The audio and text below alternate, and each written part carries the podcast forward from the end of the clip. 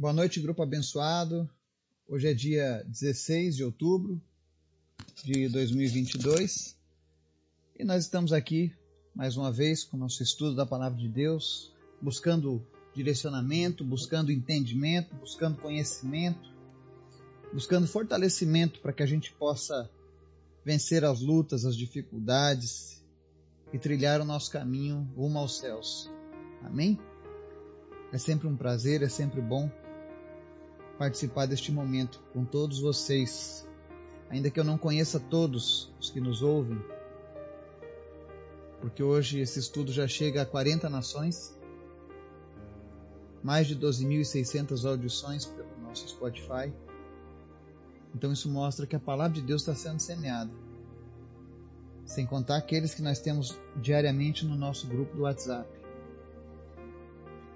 o qual eu sempre ouço relatos e testemunhos do que Deus tem feito na vida de vocês. Isso sempre me motiva, isso sempre me inspira a me dedicar ainda mais para esse nobre propósito, que é o de levar a palavra de Deus, a esperança e a alegria que só Ele pode proporcionar. Hoje nós vamos fazer uma reflexão num texto um pouco mais comprido, Está lá em 2 Pedro capítulo 1. Nós vamos ver os requisitos do salvo, como ter o favor de Deus, como ter a paz de Deus nas nossas vidas. Quais são as nossas obrigações na fé quando andamos com Deus, né? Talvez seja esse um questionamento que muitos fazem. Eu espero que a palavra de Deus, através do apóstolo Pedro, venha falar o teu coração, venha despertar você para de fato viver aquilo que Deus tem preparado para ti, amém? Mas antes da gente começar o nosso estudo, quero convidar você para a gente estar orando. Lembrando que no próximo sábado, se o nosso bom Deus permitir, estarei indo para a Etiópia para uma missão evangelística naquele país. Então conto com as suas orações para que eu possa ir e voltar em segurança. Amém? Vamos orar? Obrigado, Deus, porque tu és sempre bom, tu és sempre maravilhoso. A tua graça nos constrange, o teu amor nos fortalece. Por isso nós te amamos, Senhor. Obrigado pelo teu sacrifício, Jesus. Obrigado pela tua piedade, a tua compaixão com as nossas vidas. Obrigado porque o Senhor nos amou primeiro. E nessa noite, Pai, nós viemos diante da Tua presença. Primeiro, pedir perdão pelos nossos erros, pelas nossas falhas, por aquilo que nós talvez tenhamos dito, falado ou pensado que não te agradou. Que o Senhor esteja perdoando, Pai, a nossa falha, mas que nada impeça as nossas orações de chegarem ao Teu trono, Pai. Que nós estejamos em constante contato contigo, através do Teu Espírito Santo. E é o Teu Espírito Santo que eu convido agora, Senhor a visitar cada pessoa que está nos ouvindo agora, aonde quer que essa pessoa esteja, que a tua palavra venha falar poderosamente ao coração dessa pessoa. Que o Senhor venha trazer resposta às suas orações. Que o Senhor venha trazer cura aos que estão enfermos. Que o Senhor venha trazer paz para aqueles que estão atribulados.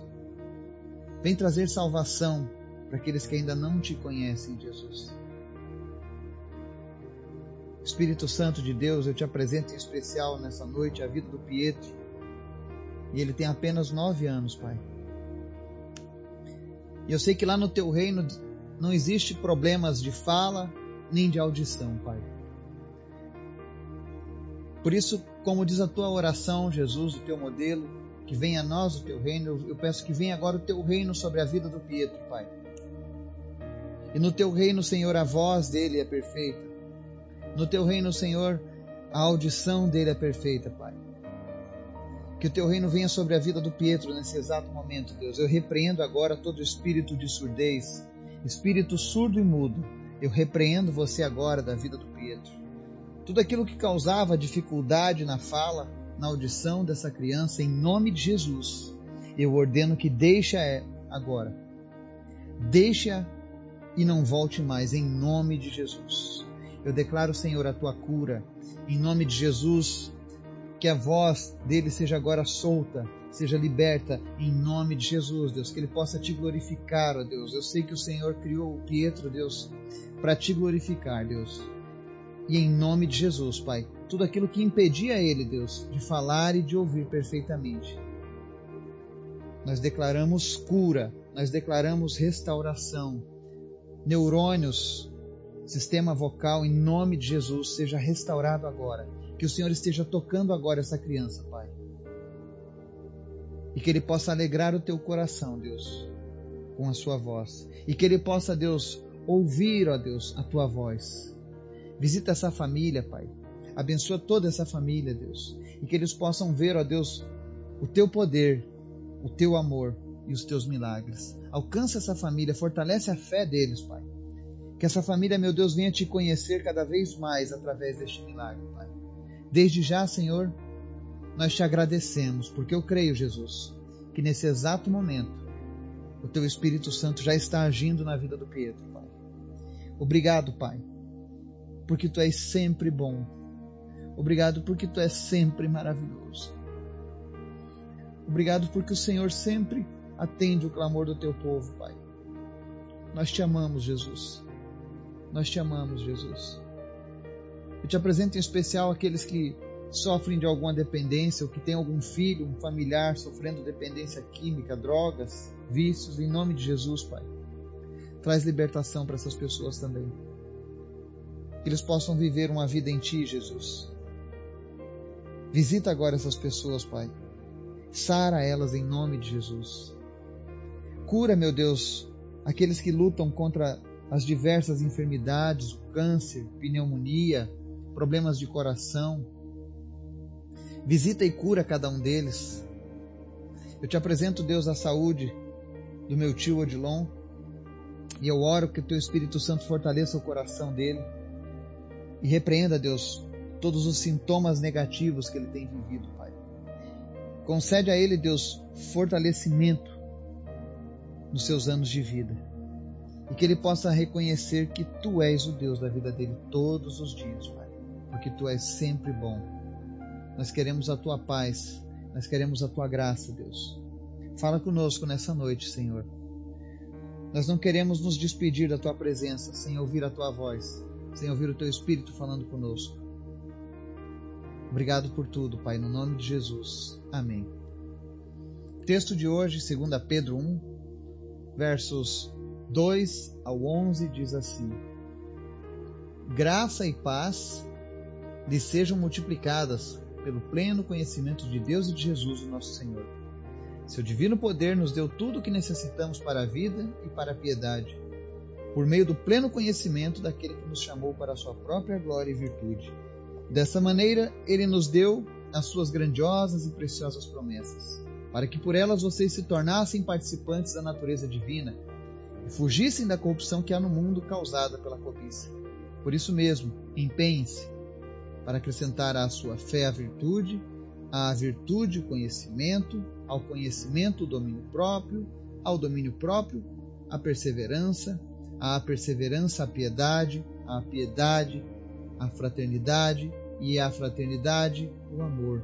Porque se essas qualidades existirem e estiverem crescendo em sua vida, elas impedirão que vocês, em pleno conhecimento de nosso Senhor Jesus Cristo, sejam inoperantes e improdutivos.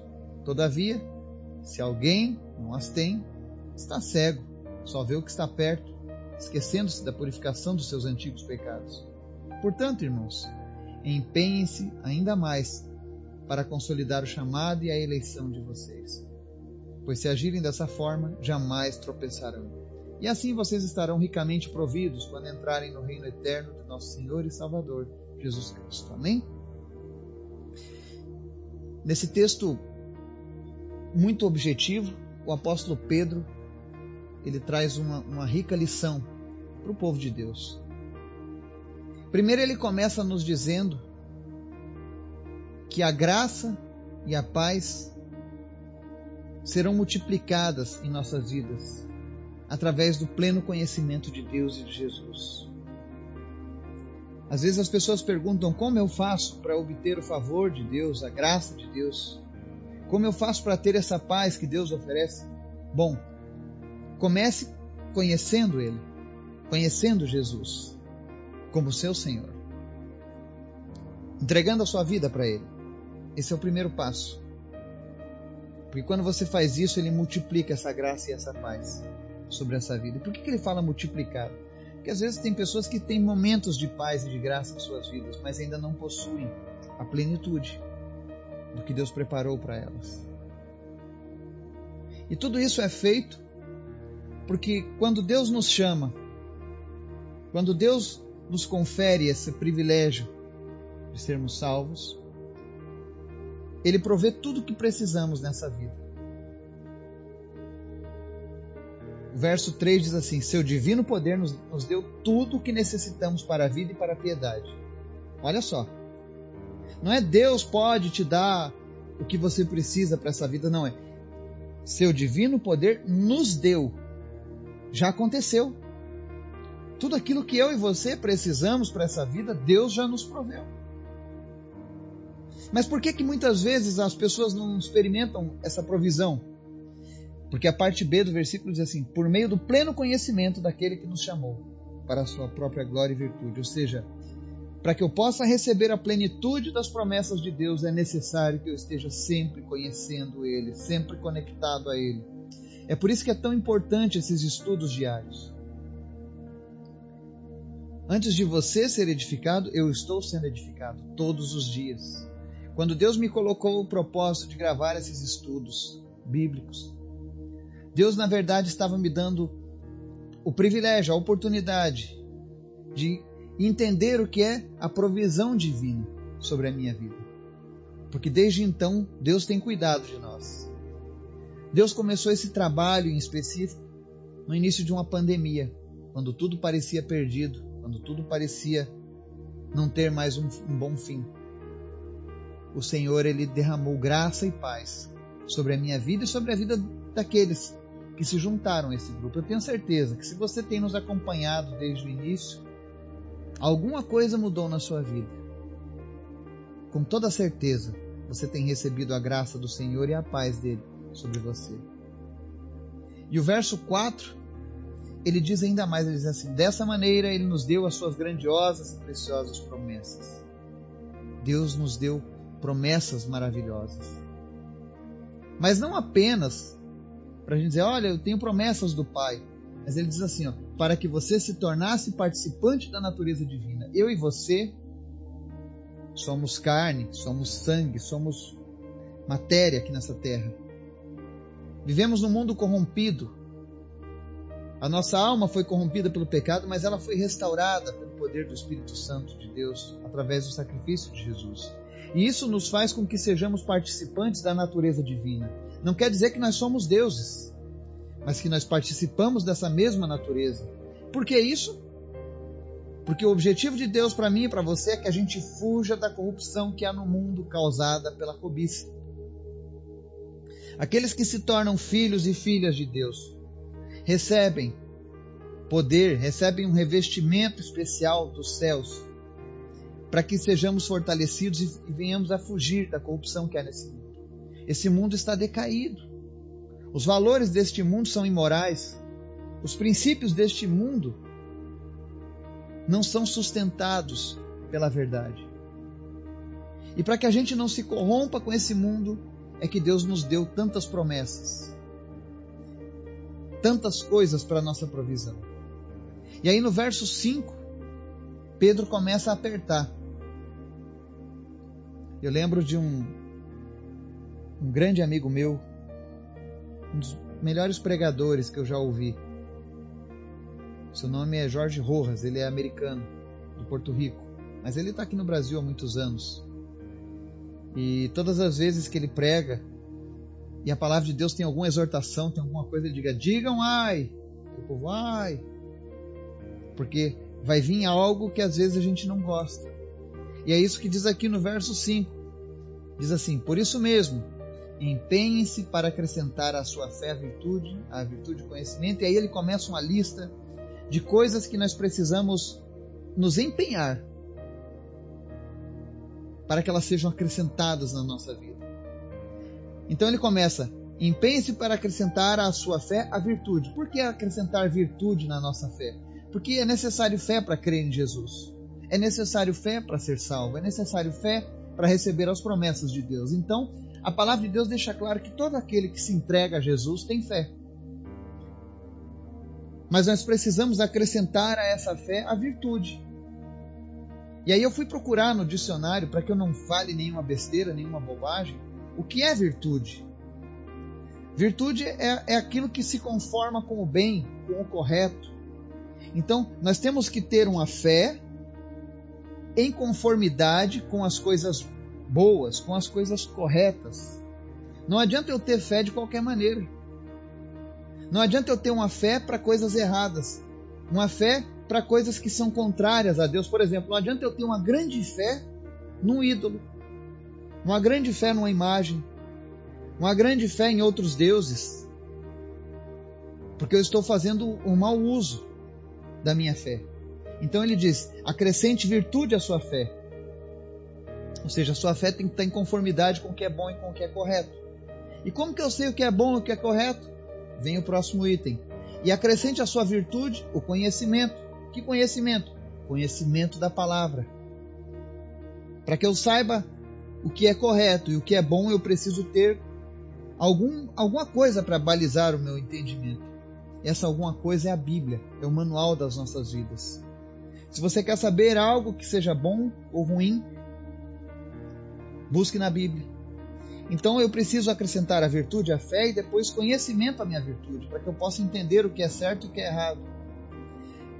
E quando eu completo essa fase, esse estágio, ele me diz: você precisa acrescentar agora domínio próprio ao seu conhecimento. E o que é o domínio próprio? É controlar os nossos impulsos, controlar as nossas emoções, controlar os nossos atos. É alguém te ofender e você estar pronto para revidar, mas não revidar. Porque você entendeu que no conhecimento da palavra de Deus eu não posso pagar mal com mal. Porque eu tenho fé, porque eu tenho virtude. É isso que a palavra está nos ensinando. E aí ela segue dizendo que depois que você tem o domínio próprio acrescentado a todas essas listas de qualidades, você precisa agora ter perseverança, porque a gente sabe que não é fácil lutar contra a nossa carne, lutar contra nossos impulsos. A gente sabe o quanto que isso é difícil. Vão, vão chegar momentos na nossa vida em que a gente vai sentir o desejo de sucumbir, aquela vontade de soltar um xingamento, ou de brigar, ou de fazer alguma coisa que depois a gente vá se arrepender. E aí nós vamos precisar da perseverança. Perseverança é constância, é continuar prosseguindo mesmo que seja difícil. E é por isso que Jesus fala que a porta que leva aos céus é estreita e o caminho é difícil, porque existe perseverança. Não é uma coisa a qual todos estão preparados, infelizmente. E aí ele segue. Depois que você acrescenta a perseverança, você precisa agora ter piedade. E eu vou dizer para vocês, é interessante como o Espírito Santo de Deus vai mostrando na nossa mente essas palavras, essas qualidades, essas coisas sendo linkadas uma na outra e como elas fazem sentido. Então ele diz assim: depois que você tem domínio próprio, que você resiste aos seus impulsos, você precisa perseverar, mantendo o foco. E por que, que você tem que manter o foco? Porque você precisa de piedade. O que é piedade? Compaixão pelo sofrimento alheio. Como eu vou ter compaixão pelas pessoas?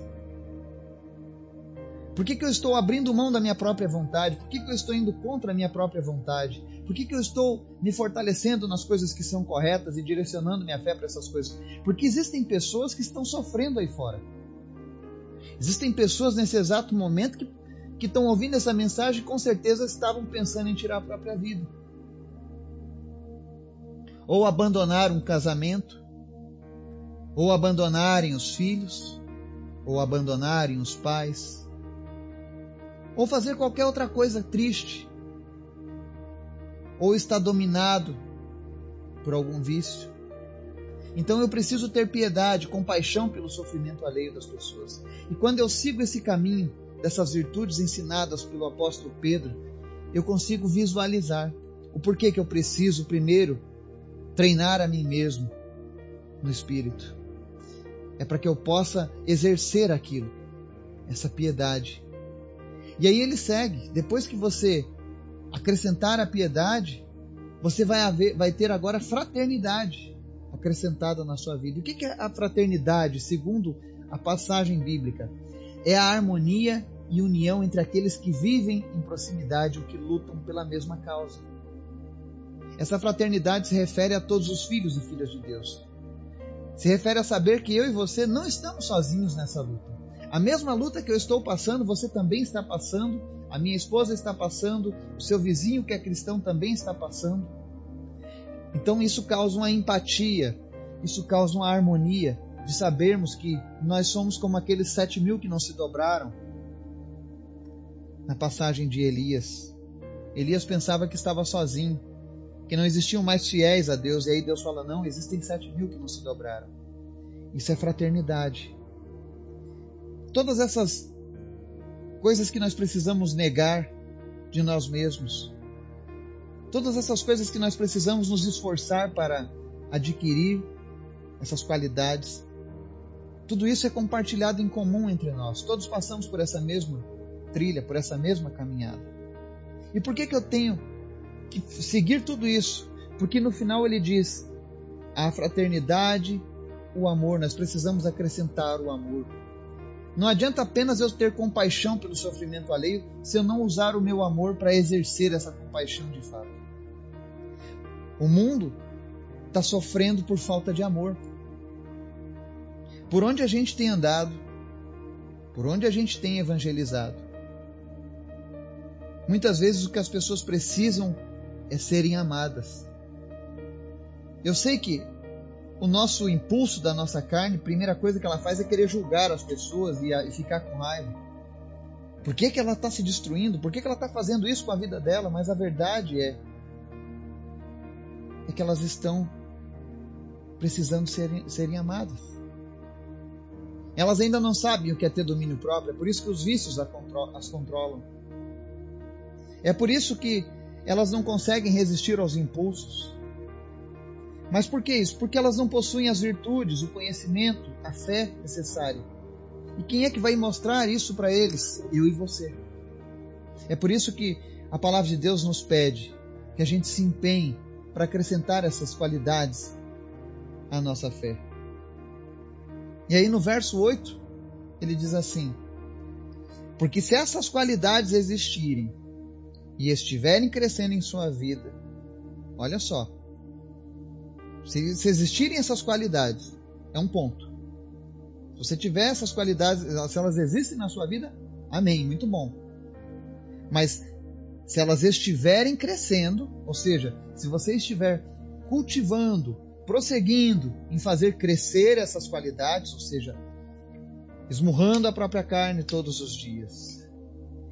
Ele diz assim: elas impedirão que vocês, olha só, no pleno conhecimento de nosso Senhor Jesus Cristo, sejam inoperantes e improdutivos. Por que, que há tantas pessoas professando um cristianismo raso que não faz diferença? Porque elas não querem carregar essas qualidades em suas vidas. Então elas se tornam inoperantes, improdutivas. O Brasil hoje é uma nação que tem a grande maioria cristã, mas que diferença isso tem feito? Os crimes não reduziram, a corrupção não diminuiu, a maldade, os estupros, a pedofilia, essas coisas não diminuíram na nossa nação. Com tantas pessoas professando uma fé cristã. Mas por quê? Porque não acrescentam essas qualidades à sua fé. Pararam ali. E a palavra diz para essas pessoas que pararam ali somente na fé, apenas que professam uma religião, Todavia, se alguém não as tem, está cego, só vê o que está perto, esquecendo-se da purificação dos seus antigos pecados. O que, a Bíblia está dizendo aqui de uma maneira bem simples e bem direta? Se você apenas professa uma religião cristã, mas não tem essas qualidades, você não se difere em nada dos incrédulos que vivem na sujeira do pecado. É como se você dissesse para as pessoas: olha, Jesus Cristo salva, Jesus Cristo transforma, mas eu estou muito bem, vivendo da mesma maneira de quando eu fui chamado. E Deus fala que essas pessoas estão cegas. É por isso que eu sempre falo: precisamos de relacionamento com Deus e não religiões. E aí o verso 10, Pedro mais uma vez reforça: Portanto, irmãos, empenhem-se ainda mais para consolidar o chamado e a eleição de vocês, pois se agirem dessa forma, jamais tropeçarão. Ele reforça pela segunda vez: continuem se empenhando, consolidem o chamado e a eleição de vocês. O que é o chamado? Deus tem um chamado para cada um de nós é um chamado para a vida eterna, é um chamado para sermos filhos. Todos têm direito a esse chamado. E o que há eleição são aqueles que atendem a esse chamado e levam adiante. Porque não basta apenas saber que Jesus morreu para salvar o mundo dos seus pecados. Eu preciso tomar posse daquele sacrifício. E olha que interessante. Às vezes as pessoas falam: "Ah, mas todo mundo uma hora vai cair". Olha o que Pedro está dizendo. Se nós nos empenharmos para consolidarmos o chamado e a eleição, agindo dessa forma, que forma? Acrescentando virtude, conhecimento, domínio próprio, perseverança, piedade, fraternidade e amor. Se nós estivermos lutando e acrescentando esses valores nas nossas vidas, a palavra diz que nós jamais tropeçaremos. Paulo diz quem está em pé, cuidado para que não caia. Mas Pedro vai muito mais além. Porque ele dá receita do para não cair. O que, que eu preciso fazer para não cair? Eu preciso manter essas qualidades vivas na minha vida. Você precisa manter essas qualidades vivas na sua vida. E o que é manter uma qualidade viva? Seres vivos crescem, seres vivos evoluem, então nós precisamos manter essas qualidades em crescimento. Essa palavra não é para que você se sinta mal, mas é para que você desperte, para que você não perca tudo aquilo que Deus preparou para a sua vida. Porque no verso 11 ele diz: E assim, ou seja, se eu cumprir esses requisitos, se eu me esforçar para manter esses requisitos, vocês estarão ricamente providos quando entrarem no reino eterno do nosso Senhor e Salvador Jesus Cristo. O que, que ele está dizendo com isso? Que quando nós entrarmos na presença de Deus, naquele grande dia em que estaremos face a face com o nosso Senhor, nós estaremos carregando uma bagagem de riquezas. O próprio Paulo diz, através de uma das suas epístolas, que devemos ajuntar os nossos tesouros os nossos galardões lá no céu. Isso é estar ricamente providos. Não significa que eu e você estamos blindados quanto ao erro, quanto a falhas na nossa vida, mas significa que nós teremos sempre na nossa balança qualidades muito maiores do que os nossos defeitos. E que o pecado não mais nos dominará. Então nós precisamos nos esforçar. Nós precisamos acrescentar esses valores. Se você é cristão, como eu sou cristão, como tantos aqui, mas você ainda não tem essas qualidades na sua vida, hoje é o momento, hoje é o dia em que Deus te chama a uma reflexão. Deus não quer que você desperdice o seu tempo à toa nessa terra. Até porque nós não sabemos o dia em que nós vamos partir ou quando Jesus voltará para nos buscar. Mas nós sabemos que os tempos são maus que os tempos estão difíceis.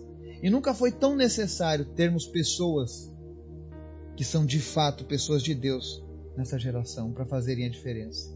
E Deus quer usar a sua vida.